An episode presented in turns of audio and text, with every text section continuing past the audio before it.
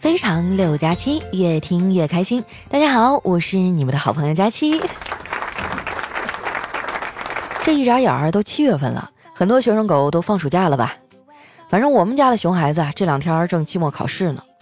昨天考完了最后一科，我去接他放学，在门口蹲了半天啊，才看见他耷拉着脑袋出来了。我赶紧走过去啊，接过他的小书包，问他：“小辉儿啊，怎么跟霜打的茄子似的？没考好啊？”哎，小慧啊，低着头说：“是啊，这次也不知道是谁出的题，我哪里不会，他考哪里。之前辛辛苦苦背的知识点，都被他写进了题干里。哎，看来这孩子又考砸了。我们家呀，算是摆脱不了学渣这称号了。不过不管怎么说呀，这孩子也算是解放了。广大的学生狗们，你们都考完试了吗？”准备好回家面对你的亲爹亲妈，接受他们白眼的洗礼了吗？以前我上大学的时候啊，每次放假回家之前，都得帮自己啊做好心理建设，要不然啊这两个月的假，我整个人都得疯喽。刚回家那两天还好，他们俩呢还能把我当个小公主一样供着。等到第三天啊，我就变成这个家里最多余的人了，我的待遇也会一落千丈。一大早啊，我妈就会闯进卧室，然后一边掀我的被子，还一边骂：“这都几点了，还不起床？懒死你得了！” 如果我发出抗议啊，我说：“妈，才六点半呀！”我妈就立刻炸毛了：“啊，你还跟我犟？鸡起的都比你早。”我要是按照我妈的意愿啊，早早就起了床呢，那这一天挨骂的时间就会被拉长。我要是在家待着哈，我妈会说。一天天的就知道搁家待着，你都快发毛了，也不知道出去玩。如果这个时候我说：“哦，那我出去玩了。” 我妈立刻会说：“这一天天的就知道搁外面玩，也不回家。”要是我在家玩手机呢，我妈又会说了：“一天天的就知道玩手机，也不学习。”如果这时候我要是默默的回屋里背单词呢，她又会说：“你说你在学校不好好学习啊，回家知道用功来了，有啥用啊？”哎呀，心好累呀！你说学校干嘛要放假？你好好上课不好吗？有时候我就觉得啊，这人活得真累。小时候比成绩，长大了比工资，现在走个路呢还得比步数，开个机啊就比待机时长。老天爷，我求求你了，放过我吧！我什么都不想比，我就想做个与世无争的垃圾。而等我真正做了垃圾啊，才发现，原来垃圾也是要分类的。说到垃圾分类啊，这个月一号呢，上海开始正式实施垃圾分类管理条例了。这个条例一出啊，很多东西都会随之改变。比如说，以前呢，小朋友问妈妈：“妈妈，妈妈，我是从哪里来的呀？”哎，这妈妈们会说：“你呀，是妈妈从垃圾桶里捡来的。”但是从垃圾分类以后呢，小朋友要是问自己从哪来的，哎，妈妈们就得这么说了：“你呀，是妈妈从湿垃圾桶里捡来的。”还有啊，以后叫外卖也得注意了。那没吃完的外卖也要分类之后才能扔进垃圾桶。这两天啊，我就跟丸子在疯狂的练习这个事儿。昨天中午啊，我们俩叫了一顿烧烤当午餐。我一边吃啊，一边就嘱咐他：“我说丸子，你一定得记住了啊，没吃完的烤串要扔的话，你得先把肉抠下来，跟竹签分开扔才可以啊。”丸子咬了一口肉说：“佳琪姐，你是不是对我有什么误解呀？我。”怎么可能有没吃完的烤串呢？这话说的一点毛病没有，这啥也挡不住他吃啊！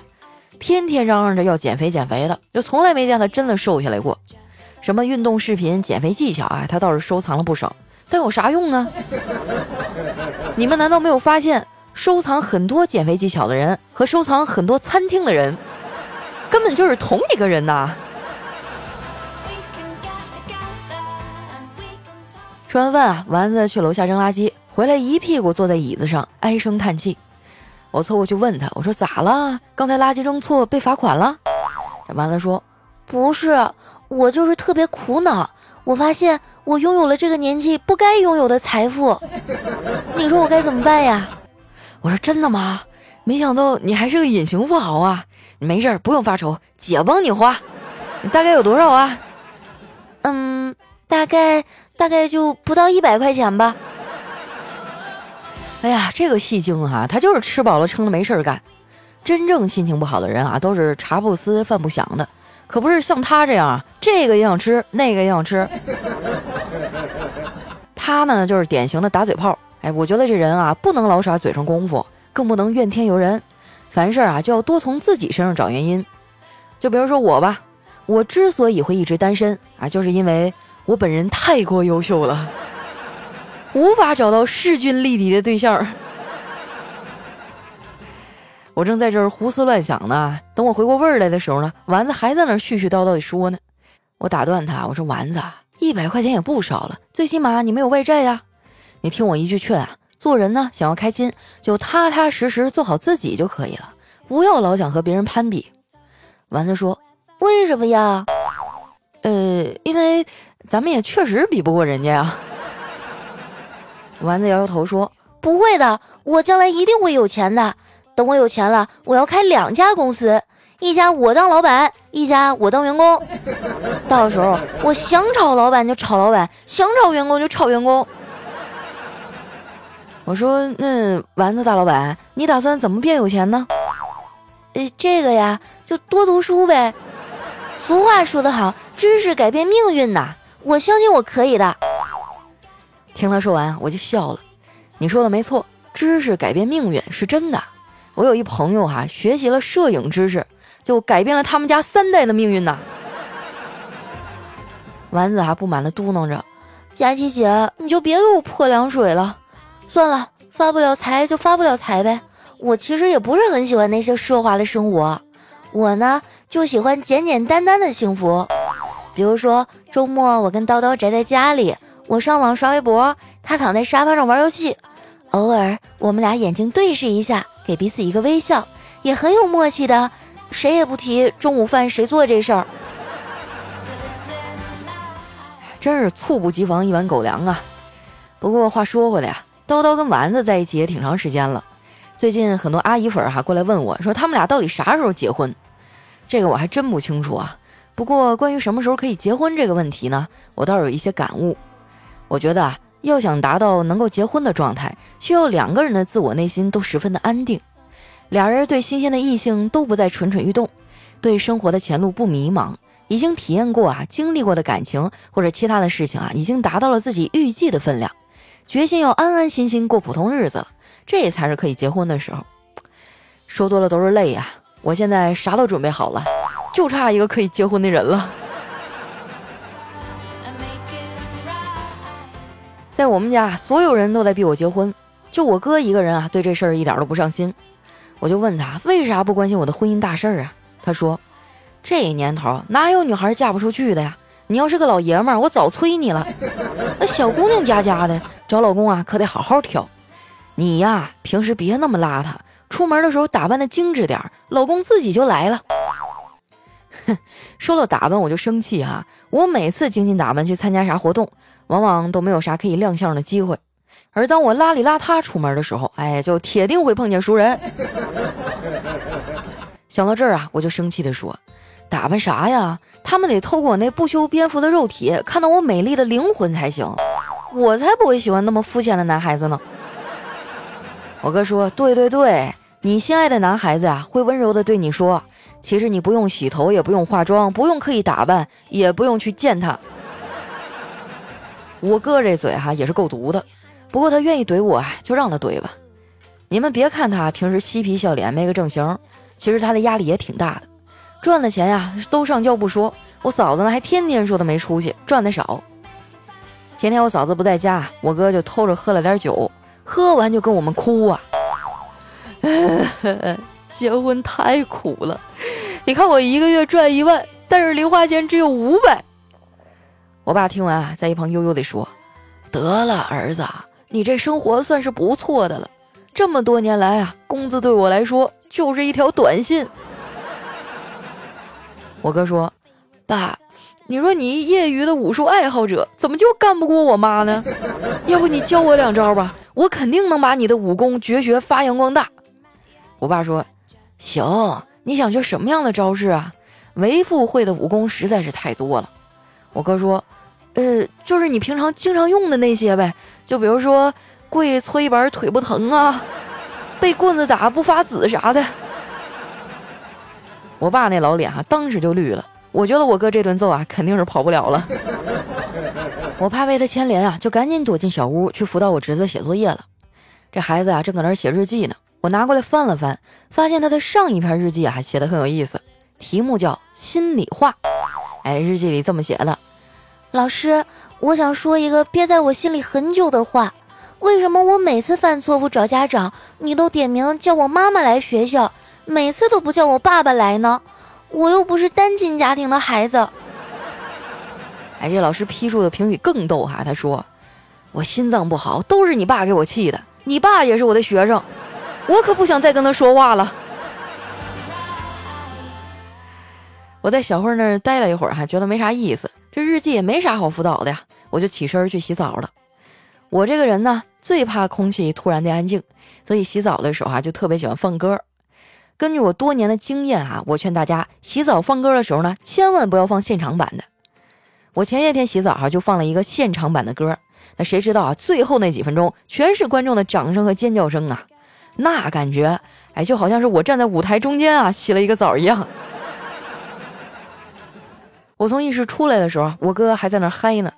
我把酒瓶子啊从他手里夺过来，我说：“哥啊，你今天挺高兴啊，看来酒精是个好东西啊。”我哥说：“酒精只能麻痹一时，如果你要是总不开心啊，我劝你还是去加油站工作的好，那样啊就会有很多人跟你说加油。”他们还会给你钱，多美好啊！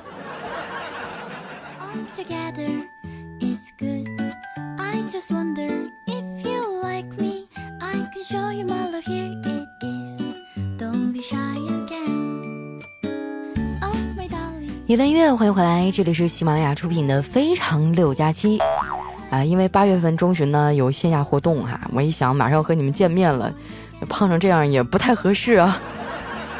所以我就下定决心哈，我要减肥，我还在微博上立了个 flag 哈，我说我要一个月之内瘦十斤，要不然我就直播胸口碎大石。我以为我会受到大家的鼓励哈，结果一番评论差点没把我气死啊！小刚在大理他说：“哎，我现在改名叫大石还来得及吗？你不是要胸口碎大石吗？” 然后还有一个我是代码搬运工哈，他说我们发个众筹给佳琪买块好石头吧。哎，我谢谢你啊，我。还有我们另外一个更过分哈，叫 N X S 哈，他说到时候啊，我会帮你联系全国最好的胸外科医生。我就纳闷了哈，你说别人家的粉丝啊，那主播一出来就在底下疯狂了啊，某某某好漂亮，我爱你，为你疯，为你狂，为你咣咣撞大墙。等到我一出来，好来死胖子，你减肥肯定不会成功的，我们众筹给你买块大石头吧，我给你联系最好的医院。不行，我觉得我的心受伤了，我需要安慰。如果这期节目结束之前哈，我要是看不到一百个么么哒，我跟你说，不做了，走了，马上离职。哎呀，消消气哈，来看一下我们上期节目的留言。想要参与互动的朋友哈，记得添加我的新浪微博和公众微信，搜索“主播佳期”的字母全拼。首先呢，这一位呢叫佳期家的帕帕，他说从小学四年级啊开始听姐姐的节目，转眼过去快六年了，谢谢你陪我度过小学两年、初中三年的时光。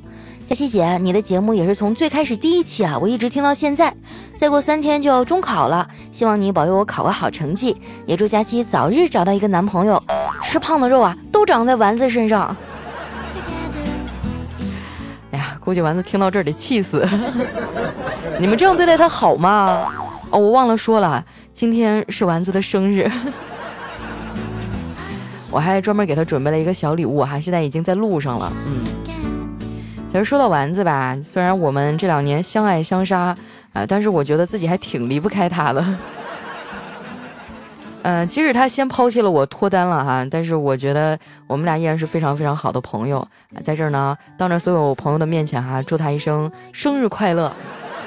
我就不祝你升职加薪啥的了啊，嗯，你要再往上升就没我啥事儿了。也希望新的一年哈，我们的节目越做越好吧，年底的时候多发点奖金。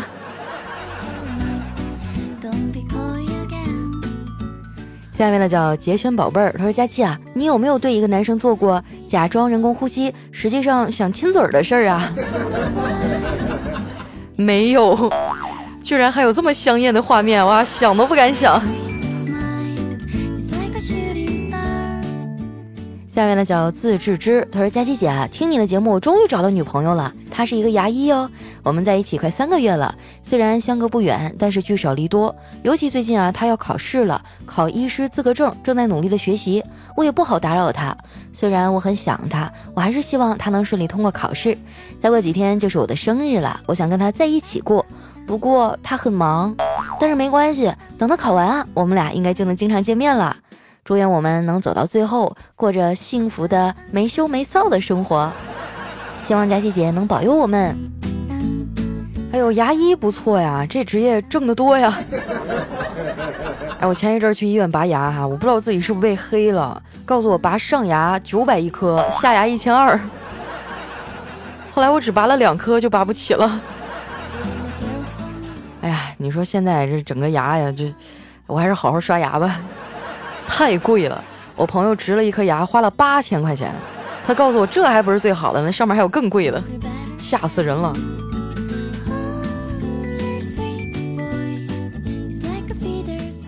下面呢叫痛并快乐着，哈，他说，嗯，爱你哦，么么哒。新书上架了，不要忘了通知我们。有什么要求提前说呀？还有呢，就是看到你这么多年一直在不断的成长，一点点变化，突然觉得每个人都在奔跑。有慢有快，只是节奏不一样。也真心的祝你早日脱单，开心每一天，会一直支持你、关注你的。祝福你以及你的家人身体健康，阖家欢乐。哎呀，谢谢我们的这个透明快乐者哈，这么懂事的听众，好想冲上去给你一个么么哒呀！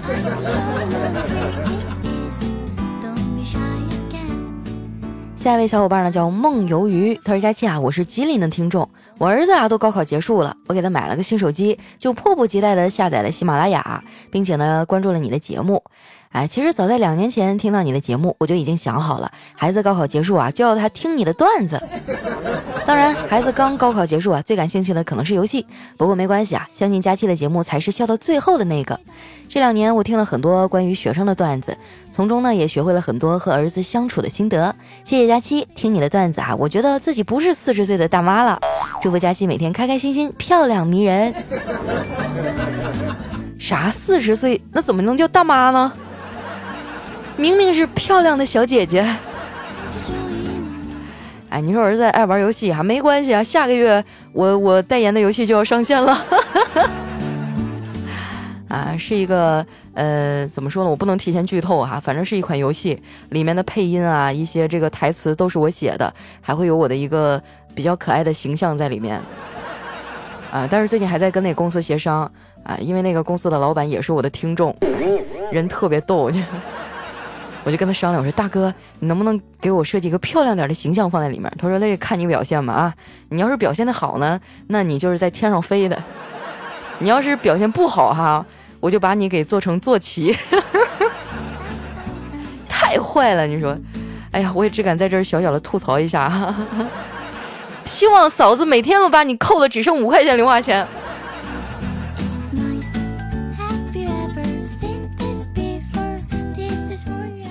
下面呢叫休克拉斩魂满哈，他说最近好烦啊，做什么事儿都心不在焉，想换个生活方式，呃，于是想着就去问了一下朋友，他说啊，去哈尔滨，冬天去，那里的冷啊，能让你忘记一切烦恼。哎呀，差不多吧，反正很多南方的朋友啊，都会选择冬天去哈尔滨看冰雕，啊，我就不太理解了，你说那冰筷子有啥好看的？门票还三百多块钱一张。你想看的话，你过来找我是吧？我我给你堆一个，你给我五十就行。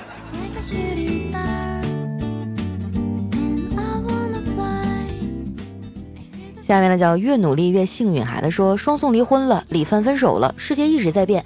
佳期啊，只有你是单身狗这件事儿一直没有变呀。谁说没有变了？那前几年我是一个年轻的单身狗，这几年我变成了一个成熟的。老单身狗。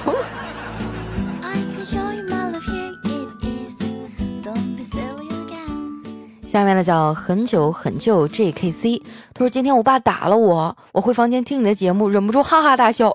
我爸以为我不服气，又过来打了我一顿。佳琪，你说我这算不算工伤啊？你得负责呀。那 你把我的节目推荐给你爸听哈，然后你爸一边拿皮带抽你，一边哈哈哈哈笑，是吧？连揍儿子都变得开心起来呢。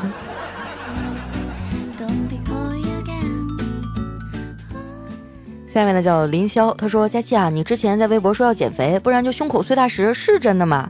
弱弱的说一句啊，俺小名就叫大石。哎，我我不跟你们吹哈，我从上个月末到现在已经瘦了六斤了。啊，当然前几星可能是水膘哈，但是总的来说六斤也不少了。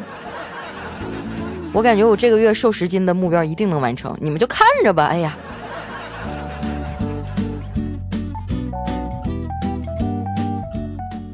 下面呢叫如果回忆可以起死回生，他说有一对双胞胎哈，哥哥叫敖文，弟弟呢叫敖轩。哎，这时候就有人想问了，还说为什么弟弟不叫敖武呢？文武双全岂不是更好啊？原来呀，这一开始呢，弟弟叫敖武，只是在他小时候有一晚上太晚没回家，他妈满村的找他呀，叫他的名字啊，叫嗷呜嗷呜，然后他就改名字了。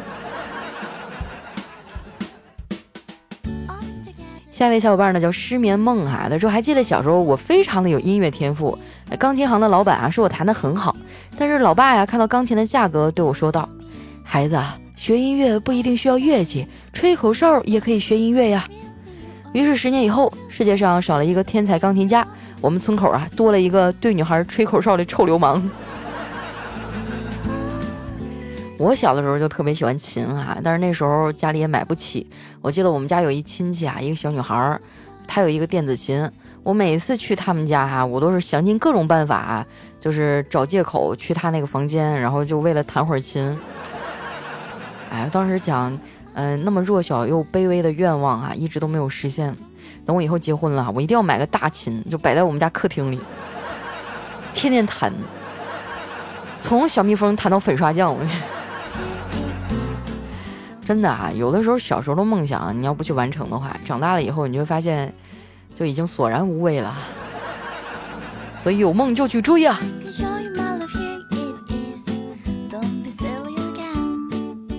来看一下我们的下一位呢，叫这夜色撩人。他说最近毕业了，距离上班还有一段时间，在家闲得无聊，我就拿了本书在看。我妈说你别装了啊，我知道你看不进去。我说妈，我大学都毕业了。哎，你妈也是个马大哈呀。我记得当年我上小学哈报道的那一天，我爸我妈都不知道，他们俩出去玩去了。后来我一个人哈，就从我们家那个窗户的铁栏杆啊，那时候都是平房嘛，从我们家铁栏杆钻进窗户，拿出了户口本，一个人去学校报的到。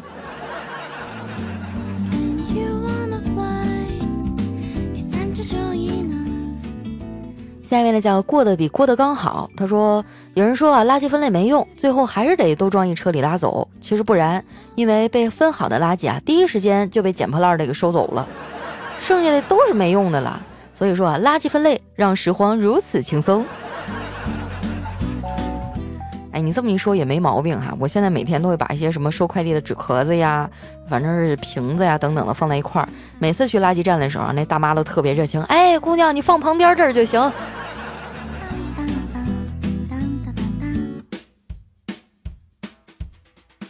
下面呢叫偷懒的小猫，他说：沁园夏热。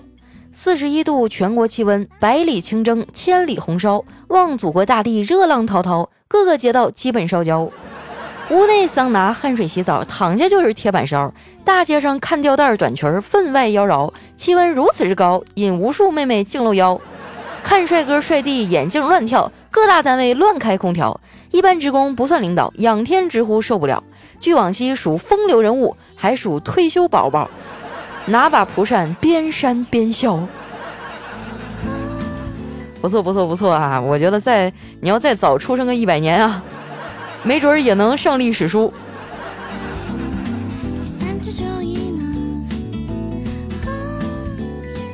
来看一下我们的最后一位哈，叫雪琴 Snow。他说我拿驾照不久哈，自己还不是很熟练。前两天呢给客户送货，在路上不小心撞倒了一名男子，我就急忙下车我说：“哎呀，对不起，都是我的错。”那男的说：“不是我错了，我在三百米外就看见你了，可是我还是没来得及爬到树上去啊。”就好像女司机的这个驾驶技术一般都就是挺一般的哈。我还行，反正我开车这这几年，保险杠才换了三次。好了，不开玩笑了啊，那今天的留言就先分享到这儿了。喜欢我的朋友呢，记得关注我的新浪微博和公众微信，搜索“主播加气”的字母全拼。有什么好玩的段子呀，还有想对我说的话呢，可以留在我们节目下方的留言区。还有这个月哈，我的新书就要上线了，嗯，我已经新建了一个专辑，叫《小妖不上天》，大家可以先订阅一下啊，因为只有你订阅了，你才能第一时间收到我更新的消息。是一本非常搞笑的休闲小说，哎，我觉得还蛮有意思的，呃，但是和段子呢肯定是截然不同的两种风格。我也希望向你们证明哈，我除了讲笑话，别的也可以。好了，那今天节目就先到这里啦，我们下期节目见，拜拜。